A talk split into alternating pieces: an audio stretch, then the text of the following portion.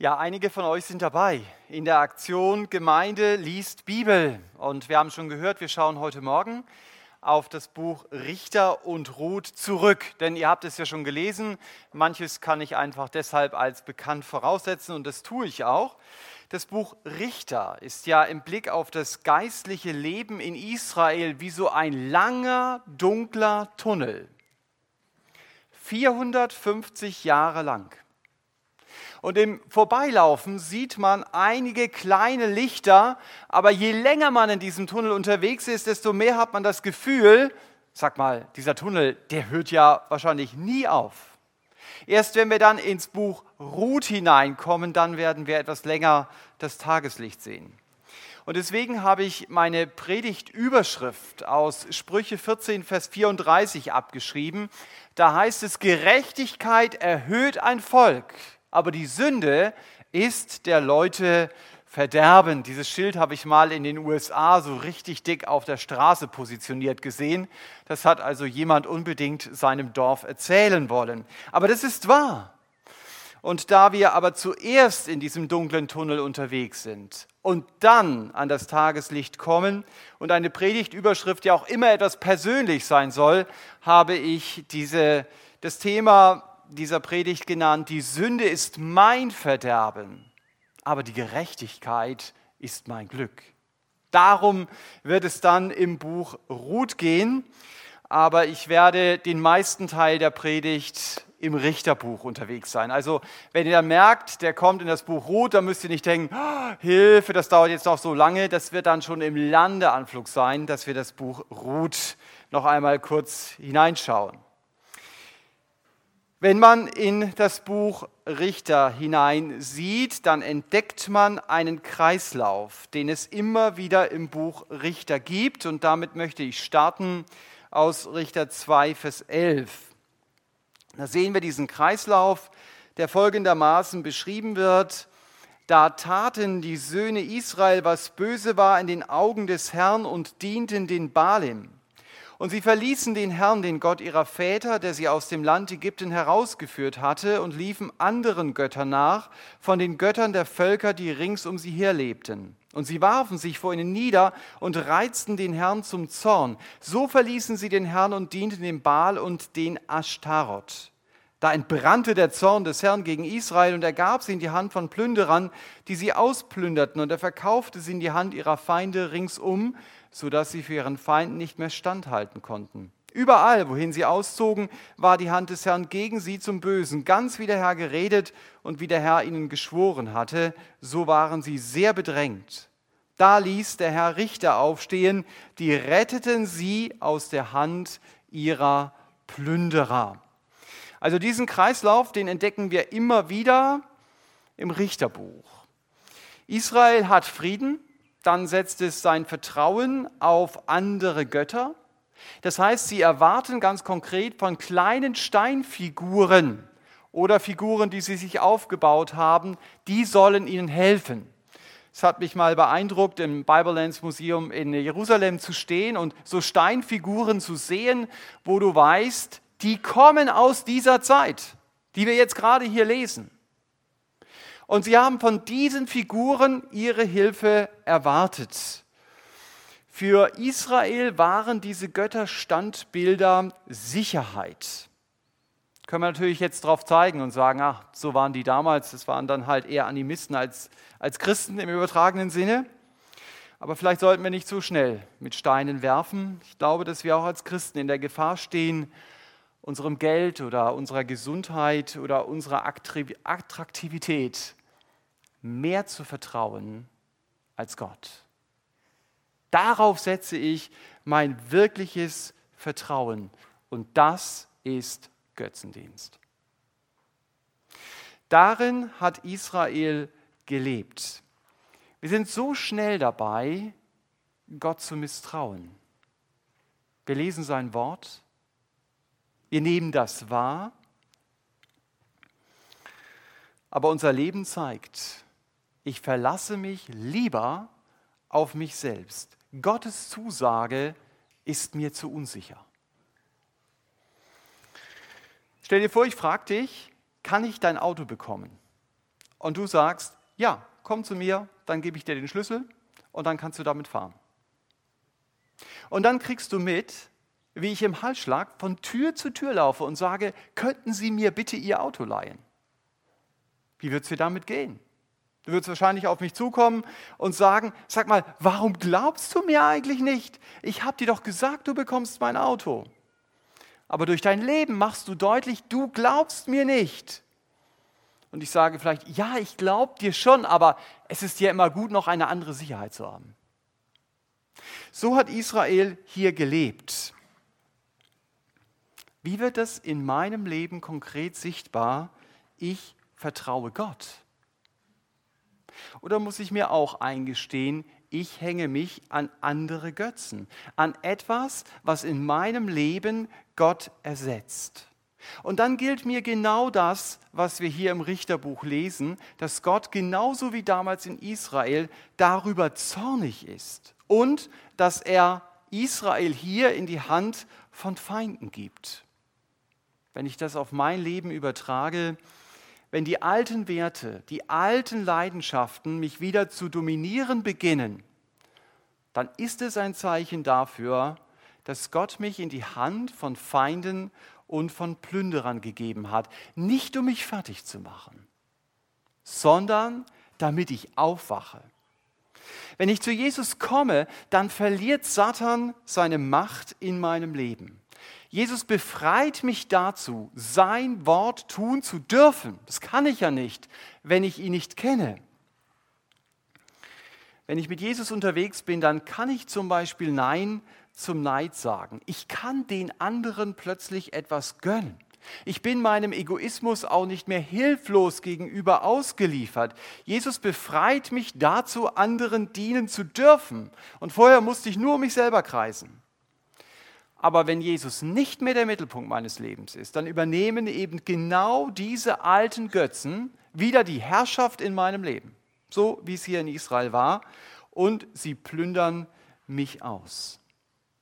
Auch bei Israel war es so, dass die Herrschaft dieser Feinde wieder zur Knechtschaft des Volkes Israel führte. Und in dieser Knechtschaft haben sie sich dann wieder an Gott erinnert. Und sie sind im Gebet zu Gott umgekehrt. Sie haben ihn um Vergebung für ihren falschen Weg gebeten. Das wird eben auch an anderen Stellen, die ganz genau von diesem Kreislauf reden, noch deutlicher als bei dieser Referenz. Und Gott hat sich dann über sie erbarmt. Er hat ihnen einen Retter geschenkt und der hat ihnen dann wieder Freiheit und hat ihnen wieder Frieden gegeben. Aber es dauerte dann nicht lange und dieser Kreislauf, der begann dann von neuem. Ihr seht ihn von euch aus gesehen ganz links unten noch einmal in dieser Referenz von The Bible Project. Für mich die beste Übersicht, die es überhaupt gibt über die biblischen Bücher. Diesen Kreislauf haben wir 13 Mal im Richterbuch und dadurch wird deutlich, die Sünde ist dein Verderben. Sie war das Verderben für Israel in doppeltem Sinn. Denn Sünde ist einmal natürlich meine rebellische Haltung Gott gegenüber und sie trennt mich ewig von Gott. Das ist die Auswirkung von Sünde. Aber Gott lässt mir, äh, aber die Sünde lässt mich auch schon jetzt an dem Sinn meines Lebens vorbeileben, den Gott für mein Leben hat. Ich soll eine Beziehung mit ihm beginnen. Dafür bin ich gemacht. Wenn ich aber mein Leben an mich selber verschwende, dann bleibt es aus Gottes Sicht sinnleer. Und deshalb empfinde ich auch oft eine Leere in mir.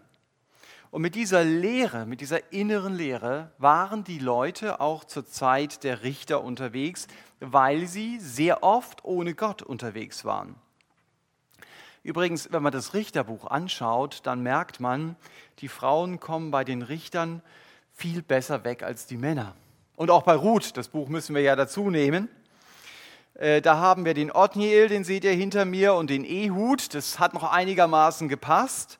Und dann kommt die Deborah, die mit Barak zusammen und der Jael den Sisera besiegt. Und in Kapitel 5 lesen wir dann ihr Gebet, ihr Lobpreislied, dass wir mitbeten können, dass wir auch teilweise sogar direkt singen, die Gott lieben werden sein wie die Sonne, die aufgeht in ihrer Pracht. Aber wenn wir dann weitergehen durch diesen Richtertunnel, dann entdecken wir den Gideon, ein etwas unsicherer Mann, der von Gott eine extra Bestätigung braucht, ob er wirklich die Midianiter angreifen soll oder nicht. Ich finde das spannend, dass Gott darauf eingeht. Äh, wir benutzen das ja immer wieder, dass er dieses Fell ausgelegt hat, als so kann man den Willen Gottes erfahren. Im Grunde genommen war es aber ein Akt des Unglaubens. Gott hatte es ihm gesagt und er hat gesagt, na, ich bin mir nicht so sicher, ich brauche da noch eine weitere Bestätigung. Und Gott geht darauf ein.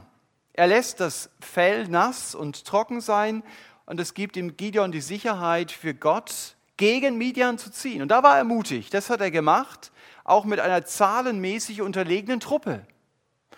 Und dann gibt Gott ihm den Sieg. Das ist so das helle Licht im Richtertunnel, eine Sternstunde im Richterbuch. Aber auch hier gilt, wer hochsteigt, der kann tief fallen. Und damit kommen wir an in Richter 8, Vers 26. Und das Gewicht der, der Gideon möchte hier Ringe haben von den Israeliten. Er ist hier der Handelnde und das Gewicht der goldenen Ringe, die er, also Gideon, erbeten hatte, betrug 1700 Schekel Gold, abgesehen von den Halbmonden und den Ohrgehängen und den Prunkkleidern, die die Könige von Midian getragen hatten, und abgesehen von den Halsketten, die an den Hälsen ihrer Kamele gehangen hatten. Und Gideon machte daraus ein Ephod und stellte es in seiner Stadt auf in Ophra, und ganz Israel hurte ihm dort nach. Das wurde Gideon und seinem Haus zur Falle. Gideon macht hier den Gottesdienst zum Götzendienst. Ihr seht auf der Folie das originale Ephod. Das war so eine Art Übergewand, das nur der Hohepriester tragen durfte. Und Gideon macht hier selbst einen Ephod, um einen alternativen Gottesdienst in Ofra einzuführen. Das wird sich dann durch das Richterbuch hindurchziehen und er stellt diesen, dieses Ephod in den Mittelpunkt, aber nicht den lebendigen Gott. Auch hier sollten wir nicht zu schnell auf Gideon zeigen. Das kann mir genauso gut passieren, wenn ich nicht nahe bei Jesus bleibe. Wenn Gott nicht mehr im Mittelpunkt steht und sein Wort, sondern zum Beispiel in einer Gemeinde die Gemeinschaft das Wesentliche ist. Oder auch das Erfüllen eines moralischen Regelkataloges, dann haben wir Gott im Gottesdienst verloren. Und dann drehen wir uns um uns selber. Dann geht es im Wesentlichen um uns. Der stärkste Feind des Evangeliums ist der Humanismus. Der Humanismus hat sehr viel Soziales, Gutes hervorgebracht, das ist unbestritten. Aber in seinem Kern stellt er den Menschen in den Mittelpunkt. Und er lässt Gott und sein Wort nicht mehr das Maß aller Dinge sein. Und wer den Menschen zum Mittelpunkt macht, der nimmt ihm damit automatisch die Orientierung. Denn ich brauche Gott, um wirklich Mensch zu sein.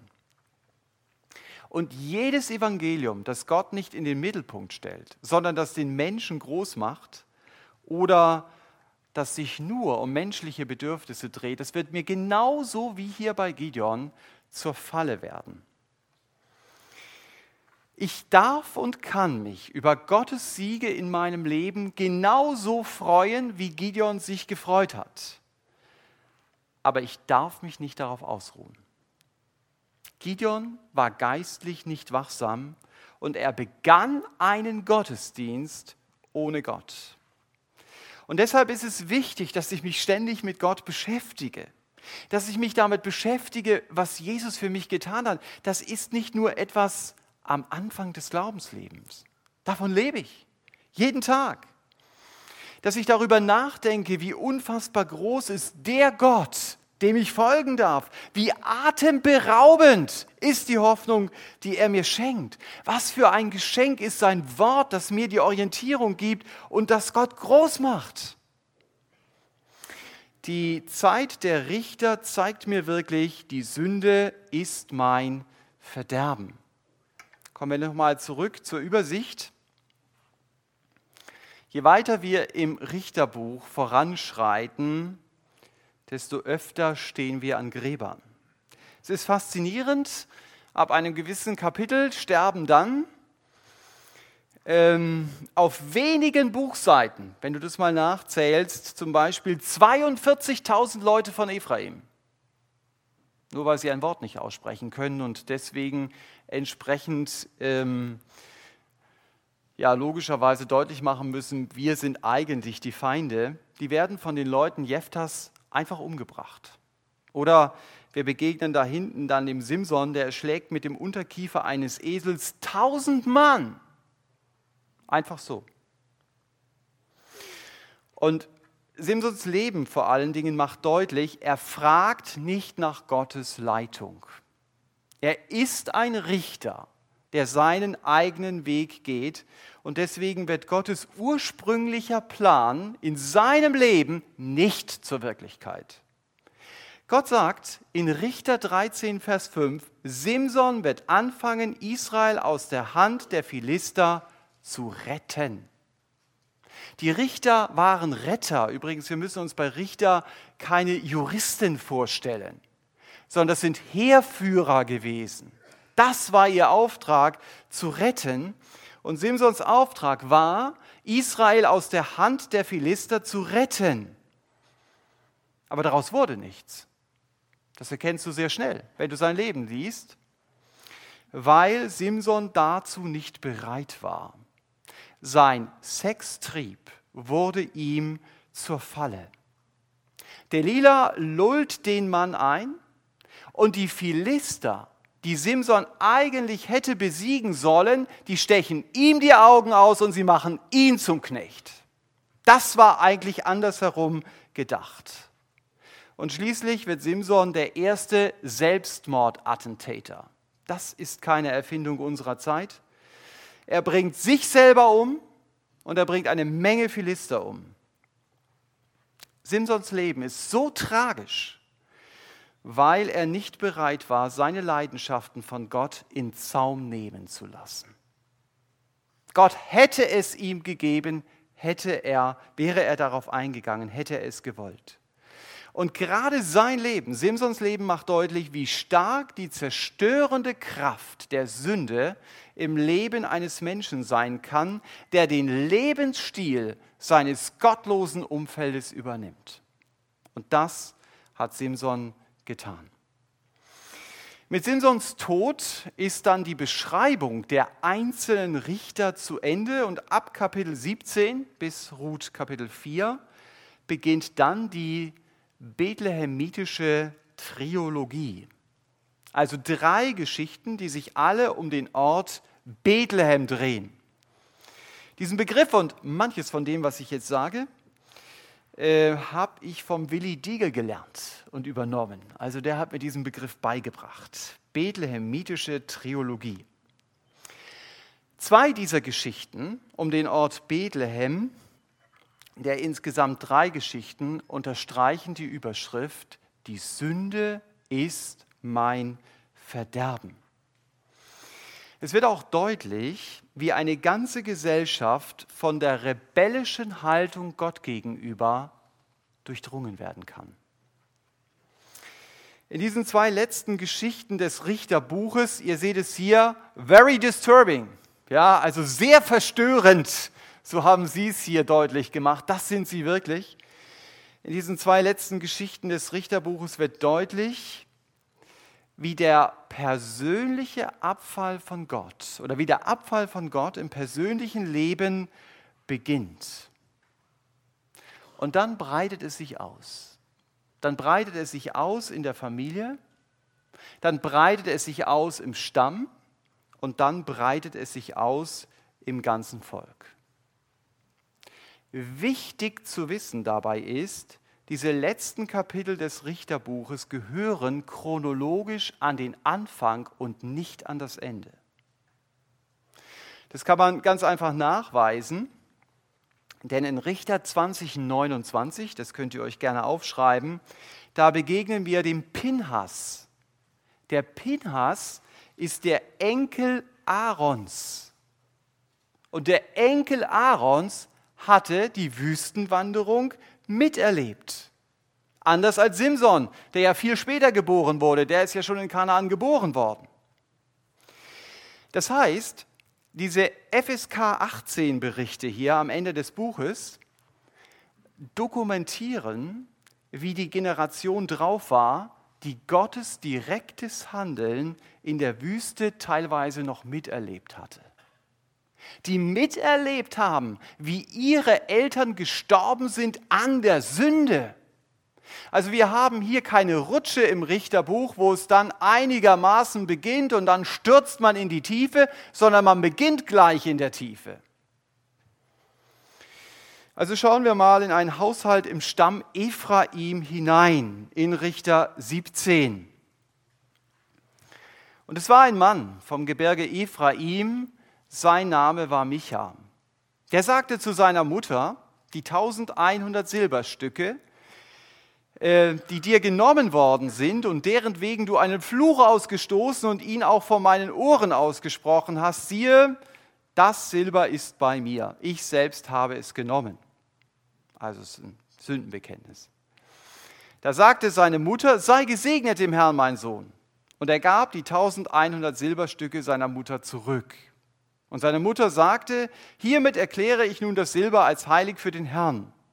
Für meinen Sohn gehe es aus meiner Hand, damit man ein Schnitzbild und ein Gussbild davon mache, und jetzt gebe ich es dir zurück. Aber es gab das Silber seiner Mutter zurück. Und seine Mutter nahm 200 Silberstücke und gab sie dem Goldschmied, und er machte davon ein Schnitzbild und ein Gussbild. Das war nun in Michas Haus. So hatte der Mann Micha ein Gotteshaus. Und er machte ein Ephod und Teraphim und weinte, weihte einen von seinen Söhnen, der wurde sein Priester. In jenen Tagen war kein König in Israel, jeder tat, was recht war in seinen Augen. So hat man gelebt. Der Sohn bestiehlt die Mutter. Die Mutter verflucht den Dieb. Dann segnet sie den Sohn, obwohl er der Dieb ist. Dann weiht die Mutter einen Teil des Geldes Gott indem sie ein Götzenbild daraus machen lässt. Und Micha macht seinen eigenen Sohn für Geld zum Priester. Ohne das Haus zu verlassen, haben sie sieben von zehn Geboten gebrochen. Das ist eine Leistung, oder? Wenn Gottes Wort nicht mehr mein Maßstab ist, dann habe ich keinen geistlichen Durchblick mehr. Und das wird hier deutlich. Es war so, wie wir es hier lesen. Ein Wort, das immer wieder im Richterbuch deutlich wird. Es war kein König in Israel. In Klammern, das macht deutlich, das Richterbuch muss zu einer Zeit geschrieben worden sein, als es schon einen König in Israel gab. Aber dadurch, dass es keinen König in Israel gab, hat jeder das getan, was er dachte. Merkt, wie aktuell das Buch ist. Es gab keinen göttlichen Maßstab, jeder war sein eigener Maßstab. Und dann kommt zu Micha ein Gast. Sie kommen ins Gespräch miteinander und in das Gespräch hören wir mal kurz hinein. Und Micha sagte zu ihm, woher kommst du? Er sagte zu ihm, ich bin ein Levit aus Bethlehem. Also schon wieder. In Juda. Ich bin auf der Wanderschaft, um das um, äh, auf der Wanderschaft, um als Fremder zu wohnen, wo ich es gerade treffen werde. Da sagte Micha zu ihm, bleib bei mir und werde mir zum Vater und zum Priester. Und ich will dir jährlich zehn Silberstücke geben und Ausrüstung an Kleidern und deinen Lebensunterhalt.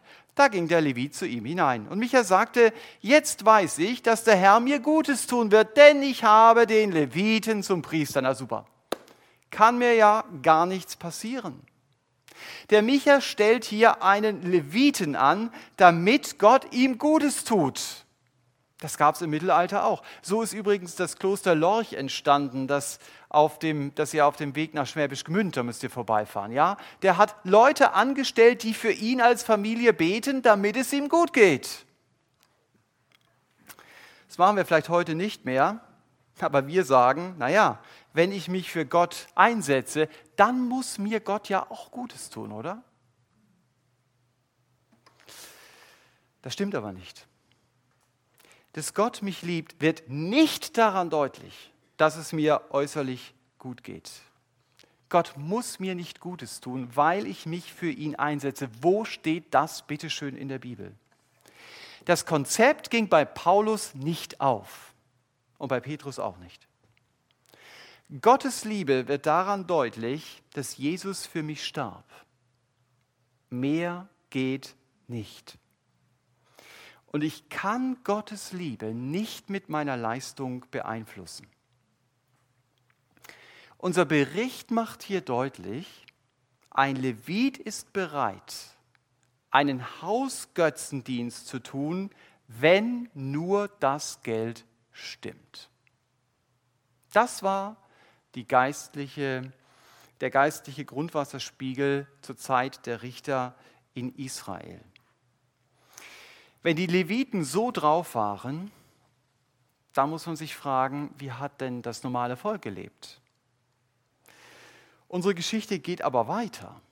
Ihr habt sie gelesen. Da kommt ja der Stamm Dan vorbei mit 600 Leuten vor der Tür, sucht sich ein neues Stammesgebiet, weil sie im alten Stammesgebiet am Mittelmeer nicht wirklich äh, setteln konnten. Deswegen sammeln sie sich oder holen sie sich ein Stammesgebiet im Norden Israels. Und dieser Stamm, wir waren bei dem Einzelnen, bei der Familie, jetzt sind wir beim Stamm, der nimmt den Micha einfach mit und macht ihn zum Götzendiener.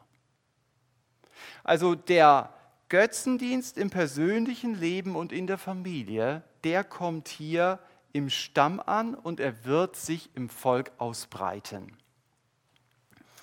Wir lesen in Richter 18, Vers 30. Und die Söhne Dan richteten sich das Schnitzbild auf und Jonathan, der Sohn Gerschoms, des Sohnes des Mose, er und seine Söhne waren Priester für den Stamm der Daniter bis zum Tag der Wegführung der Bevölkerung des Landes. Und sie stellten sich das Schnitzbild Michas auf, das er gemacht hatte, all die Tage, in denen das Haus Gottes in Silo war. Habt ihr beim Lesen begriffen, wer dieser Priester ist? der Levit, den wir bis jetzt nur als Levit kennengelernt haben, das ist der Enkel von Mose. Mose ist sein Opa. Noch ein Beleg dafür, dass diese letzten Kapitel des Richterbuches ganz am Anfang des, der Richterzeit passiert sein müssen. Und Jonathan legt mit diesem Götzendienst in Dan den Grundstein auf den später der König Jerobeam aufbauen wird. Denn an dieser Stelle wird er einen Altar aufbauen, auf dem er ein goldenes Kalb setzt, dem er opfert. Ihr seht es hier, die Städten gibt es ja heute noch, Tel Dan, äh, diesen Metallkasten, das ist der äh, nachempfundene Altar vom Jerobeam und darunter seht ihr eine Steinplatte. Das war die Steinplatte zur Zeit der Richter, wo sie geopfert haben. Und man hat es damals immer so gemacht, da wo es eine Opferstelle gibt, da wird eine neue gebaut. Das hat man auch mit der Synagoge so gemacht, wo es schon eine gab, da auf den ähm, entsprechenden Trümmern hat man eine neue gebaut. Also hier kommt der Götzendienst vom Wohnzimmer des Micha in einen Stamm hinein. Wie kann es sein, dass Enkelkinder wie Jonathan geistlich so orientierungslos sind, auch wenn sie aus einem evangelikalen Haus kommen? Vielleicht könnte einer der Gründe sein, dass die Väter ihre Kinder nicht mehr gelehrt haben, was Gott will. Jede Erweckungsbewegung, also eine Bewegung, die zurückgeht zum lebendigen Gott, war eine Bibelbewegung. Man hat ganz neu gefragt, was sagt Gott in seinem Wort? Und man hat nicht gefragt, fühle ich mich jetzt gut? Haben wir jetzt Eindrücke füreinander? Nein, was sagt Gottes Wort? Das ist die entscheidende Frage. Und das haben sie so lesen wir es an anderen Stellen, nicht mehr weitergegeben. Geschwister, ich bin so dankbar, dass wir von unserem Kinderdienst sagen können, Gottes Wort steht im Mittelpunkt und nicht die Events. Und ich möchte an dieser Stelle auch allen Mitarbeitern, die sich da in unserem Kinderdienst investieren, ganz, ganz herzlich Danke sagen für euren so wertvollen Dienst an unseren Kindern, ihnen Gottes Wort weiterzusagen. Uns ist bewusst, ihr setzt da sehr viel Zeit und Kraft ein und ich finde es so super, dass ihr den Kindern in unserer Gemeinde sagt, wer ist dieser Gott? Wie denkt er? Wie fühlt er? Was will er? Damit die Enkel einmal genauso Gottes Wort kennen wie die Opas. Und sich nicht wie ein Jonathan zum Götzenpriester machen lassen. Es ist klar, wir haben den Weg unserer Kinder nicht in der Hand. Und wenn Gott uns nicht seine Gnade schenkt, dann können wir uns abstrampeln, wie wir wollen. Aber wenn wir unseren Kindern Gottes Wort nicht mehr weitersagen, dann ist die Chance groß, dass sie wie Moses Enkel werden. Sie können richtig und falsch nicht mehr auseinanderhalten. Wie sollen sie denn? Und wichtig ist auch, dass wir nicht davon ausgehen, unsere Kinder meinen das Gleiche, wenn sie von Erlösung, Hingabe oder Umkehr reden. Ich habe vor ein paar Monaten jemanden auf einer größeren Konferenz gehört, der sagte, wir dachten, wir wüssten, wie unsere Kinder denken, aber wir haben uns geirrt. Sie haben die gleichen Begriffe verwendet, aber sie hatten ganz andere Inhalte. Und das war dann auch die Grundlage dafür, dass das Gemeindeschiff der südlichen Baptisten in den USA schwer Schlagseite bekam und fast untergegangen wäre. Und deshalb ist es wichtig, unsere Kinder zu lehren, aber auch immer wieder nachzufragen, was versteht ihr denn unter bestimmten Begriffen? Wer ist Jesus denn für dich? Ab Kapitel 19 erleben wir dann noch eine tragische Geschichte. Viele von euch haben sie gelesen. Da läuft eine Frau von Ephraim zurück zu ihrem Elternhaus nach Bethlehem. Es geht ja hier um Bethlehem. Sie läuft weg, weil sie mit ihrem Mann Stress hat. Und dieser Mann, der ist auch Levit. Und dieser Mann reist ihr nach er nimmt sie wieder mit zurück nach Hause und sie kommen bis Gibea in das Stammesgebiet von Benjamin und finden dort ein Nachtquartier. Und als sie schlafen gehen wollen, erleben sie Folgendes. Als sie nun ihr Herz guter Dinge sein ließen, siehe, da umringten die Männer der Stadt, ruchlose Männer, das Haus. Sie trommelten gegen die Tür und sagten zu dem alten Mann, dem Herrn des Hauses, Führe den Mann, der in dein Haus gekommen ist, heraus. Wir wollen ihn erkennen. Also ihn missbrauchen. Da ging der Mann, der Herr des Hauses, zu ihnen hinaus und sagte zu ihnen, nicht doch, meine Brüder, tut nichts Übles. Nachdem dieser Mann in mein Haus gekommen ist, dürft ihr solch eine Schandtat nicht begehen. Siehe, meine Tochter, die noch Jungfrau ist und seine Nebenfrau, sie will ich euch herausbringen. Ihnen tut Gewalt an und macht mit ihnen was Gutes in euren Augen. Aber an diesem Mann dürft ihr eine so schwere Schandtat nicht begehen. Aber die Männer wollten nicht auf ihn hören. Da ergriff der Mann seine Nebenfrau und führte sie zu ihnen hinaus auf die Straße. Und sie erkannten sie und trieben ihren Mutwillen mit ihr die ganze Nacht hindurch bis an den Morgen. Und sie ließen sie gehen, als die Morgenröte aufging. Und die Frau kam bei Anbruch des Morgens und fiel nieder am Eingang des Hauses des Mannes, wo ihr Herr war, und lag dort, bis es hell wurde. Die Herr stand am Morgen auf, öffnete die Tür des Hauses, trat hinaus, um seines Weges zu gehen. Siehe, da lag die Frau, seine Nebenfrau, am Eingang des Hauses, ihre Hände auf der Schwelle. Da sagte er zu ihr, steh auf, lass uns gehen. Aber niemand antwortete, weil sie tot war. Da nahm er sie auf den Esel und der Mann machte sich auf und zog an seinen Ort. Und als er in sein Haus gekommen war, nahm er das Messer, ergriff seine Nebenfrau, zerlegte sie Glied für Glied in zwölf Stücke und schickte sie in das ganze Gebiet Israels. Wir haben es hier mit einer Massenvergewaltigung zu tun. Die Bibel beschreibt die Zeit, wie sie wirklich war. Nicht so viel anders, eher schlimmer als heute. Und wir erleben hier einen absolut hartherzigen Leviten, den andere Männer homosexuell misshandeln wollen. Das sagt auch was über die Zeit aus. Also, der Priester war keine Grenze für sie. Das war ihnen so egal, ob der Levit ist oder nicht. Und um dieser Misshandlung zu entgehen, gibt der Levit ihnen lieber seine Frau, um sich selbst von dieser Tortur freizukaufen. Als ich das las, habe ich gedacht, ich bin so dankbar, dass ich einen anderen Mann, einen Priester kennen darf, der zu den Soldaten im Garten Gethsemane gesagt hat, ich habe es euch gesagt, dass ich es bin. Sucht ihr mich? So lasst diese gehen. Jesus hat sich nicht mit meinem Leben freigekauft. Er hat mich mit seinem Leben freigekauft. Er hat gesagt, ich gebe mein Leben zu einer Erlösung für viele. Ganz anders, als wir es hier erleben.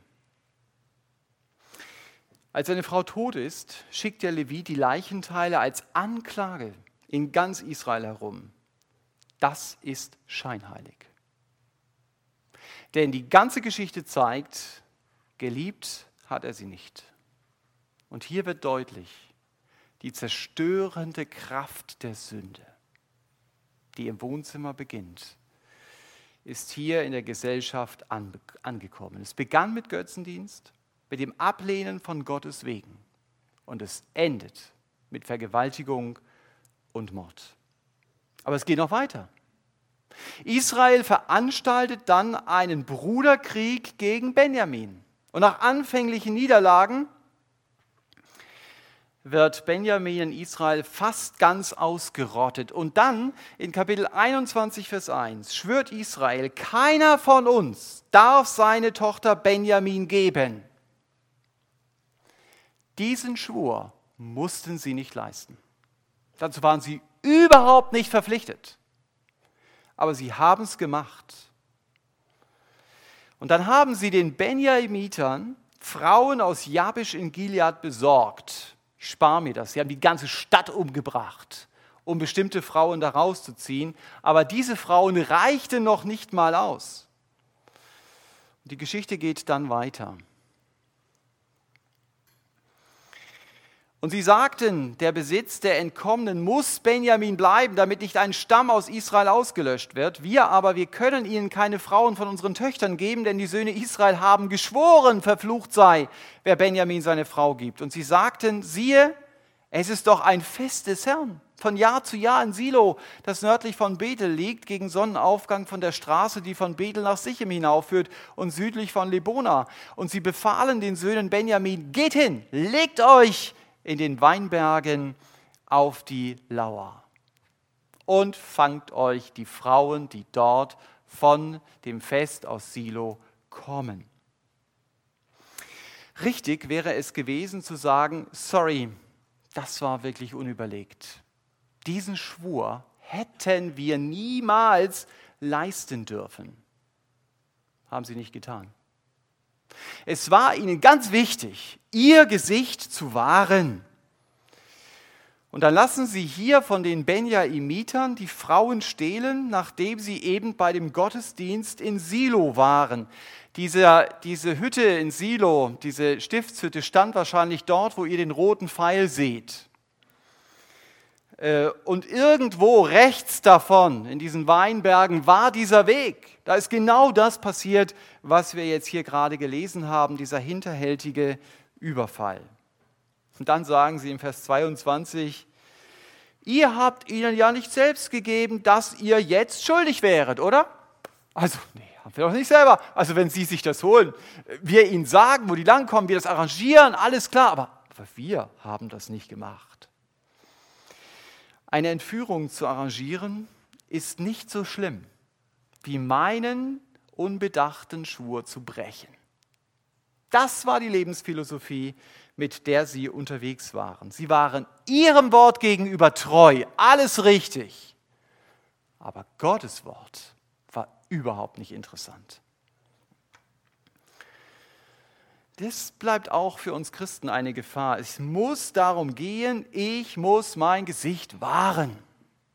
Alles, aber ja nicht, dass ich meine Maske verliere.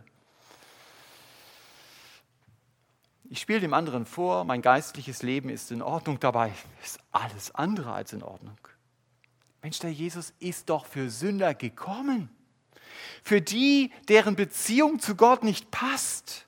Wenn einer offen mit Sünde umgehen kann, dann sind es doch Christen. Nicht indem ich sage, ist völlig egal, aber wenn es mir leid tut, ich darf doch zu Jesus kommen. Ich habe doch so ein Privileg. Ich kann mit jemand anderes zusammenkommen und alleine kommen, zu Jesus kommen, ihn um Vergebung bitten für den Sündenmüll, der sich in meinem Leben angesammelt hat.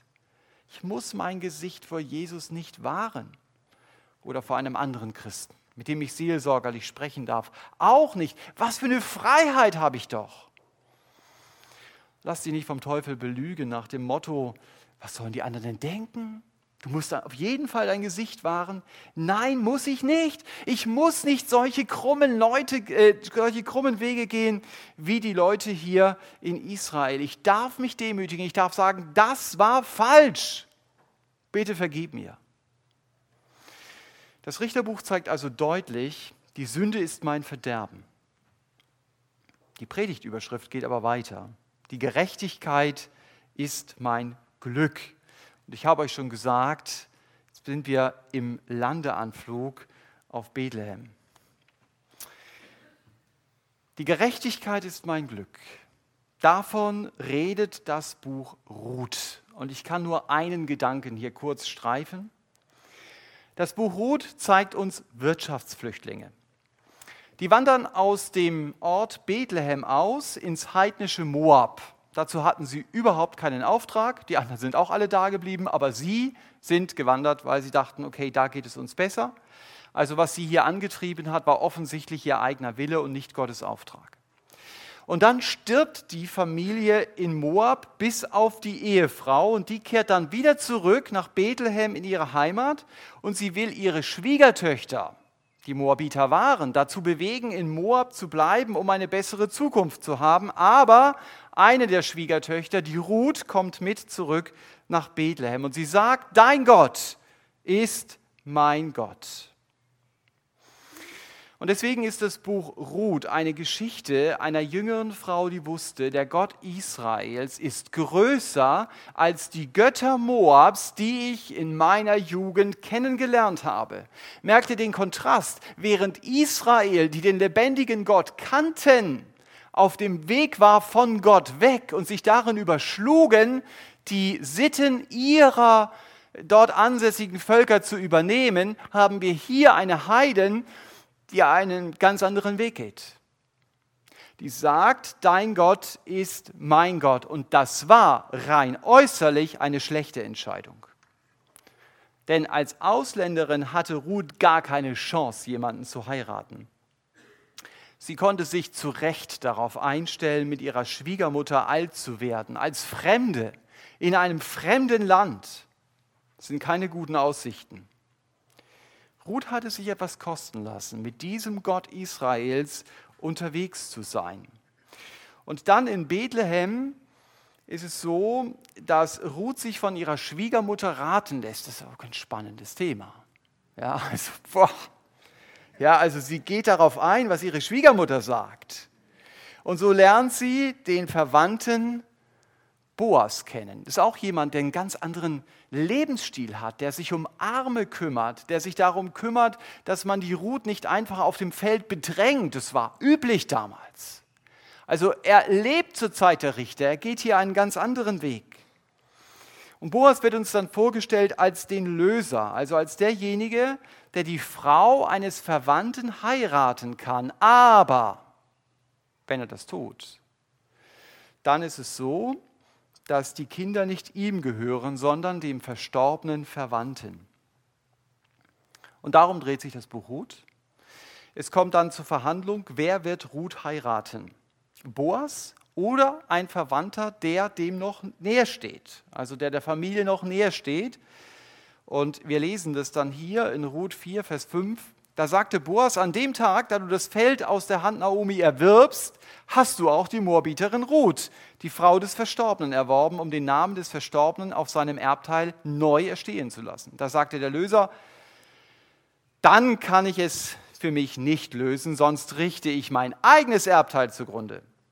Übernimm du für mich meine Lösungspflicht, denn ich kann wirklich nicht lösen. Früher nun galt in Israel für ein Loskaufverfahren oder für ein Tauschgeschäft, wenn man irgendeine Sache bestätigen wollte, dies. Der eine zog seinen Schuh aus und übergab ihn dem anderen, und das galt als Bezeugung in Israel.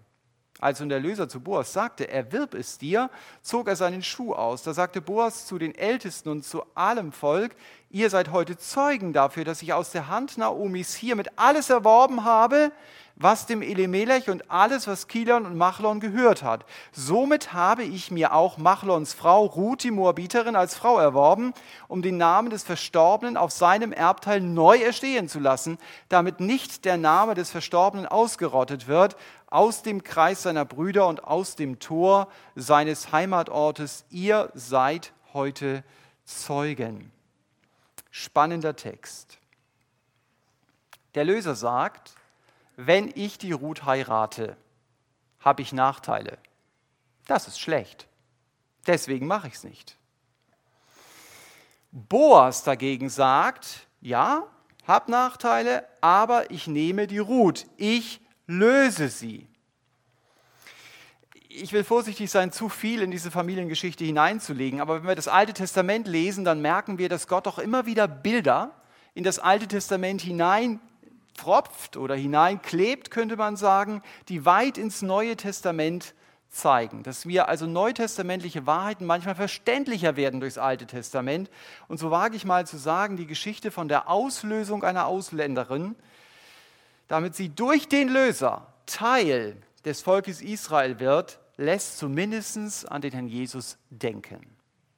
Denn nach 5. Mose 23, Vers 4 durften die Moabiter nicht in die Gemeinde des Herrn kommen, ewig nicht. Ruth ist eine Moabiterin. Und sie kommt hier in die Gemeinde des Herrn über den Löser. Und die Moabiterin Ruth wird dann zur Uroma des Königs David. Und sie steht sogar im Stammbaum des Herrn Jesus. Also wenn ihr den zehnten Vers lest, dann müssen euch zwei Fragen vielleicht gekommen sein. Das erste, wieso kommt sie als Moabiterin da überhaupt hinein? Weil der Löser sie hineinnimmt. Und das zweite, sie soll ja den Namen des Verstorbenen auf seinem Erbteil erstehen lassen. Und dann schlägst du den Stammbaum im Neuen Testament auf und dann siehst du, aha, der Obed ist der Sohn vom Boas und der Ruth. Eigentlich müsste dort stehen, er müsste zumindest der Sohn vom Machlon sein, denn darum ging es ja. Er hat ja den Machlon hier ersetzt. Vielleicht ist es so etwas wie bei Abraham, der sagt zu Lot, ich gehe dahin oder ich gehe dahin, wähle dir selber aus. Und Gott meldet sich danach zu Wort und sagt, weißt was, Abraham, du bekommst alles. Und hier geht es darum, Boas erwirbt die Ruth und damit setzt er seinen eigenen Namen aufs Spiel. Aber wenn du den Stammbaum anschaust, dann siehst du, okay, der steht da ja drin. Das ist kein Fehler vom Amt. Das wollte Gott so. Er gibt dem Moab dann, äh, dem äh, Boas sein Erbteil. Ich bin mir bewusst, das war jetzt so, so ein Sturzfluglandung im Buch Ruth. Ich fand es jetzt nicht so einfach, die Themen des Richterbuches hier abzudecken, die deutlich machen, Sünde ist mein Verderben. Und wir haben gesehen, bis auf wenige Ausnahmen bewegen wir uns beim Richterbuch in einem dunklen Tunnel, in dem die zerstörende Macht der Sünde so deutlich wird. Aber so wollte ich die Predigt nicht aufhören, denn seitdem Jesus gekommen ist, ist die Macht der Sünde gebrochen, weil ich einen Erlöser kennen darf, der mich von einem Volk, das ganz weit weg von Gott war, in die Gemeinschaft zurück mit Gott gebracht hat. Und darüber darf ich mich von ganzem Herzen freuen. Das Neue Testament redet davon, die Gerechtigkeit ist mein Glück. Auch wenn ich nicht dogmatisch festlegen kann, wie viel vom Buch Ruth kann ich wirklich als Bild gebrauchen, dann erinnert mich das Buch dennoch daran, ich habe einen großen Erlöser, der nicht seinen Vorteil gesucht hat, sondern der selbstlos sein Leben gab damit ich zu ihm gehöre. Amen.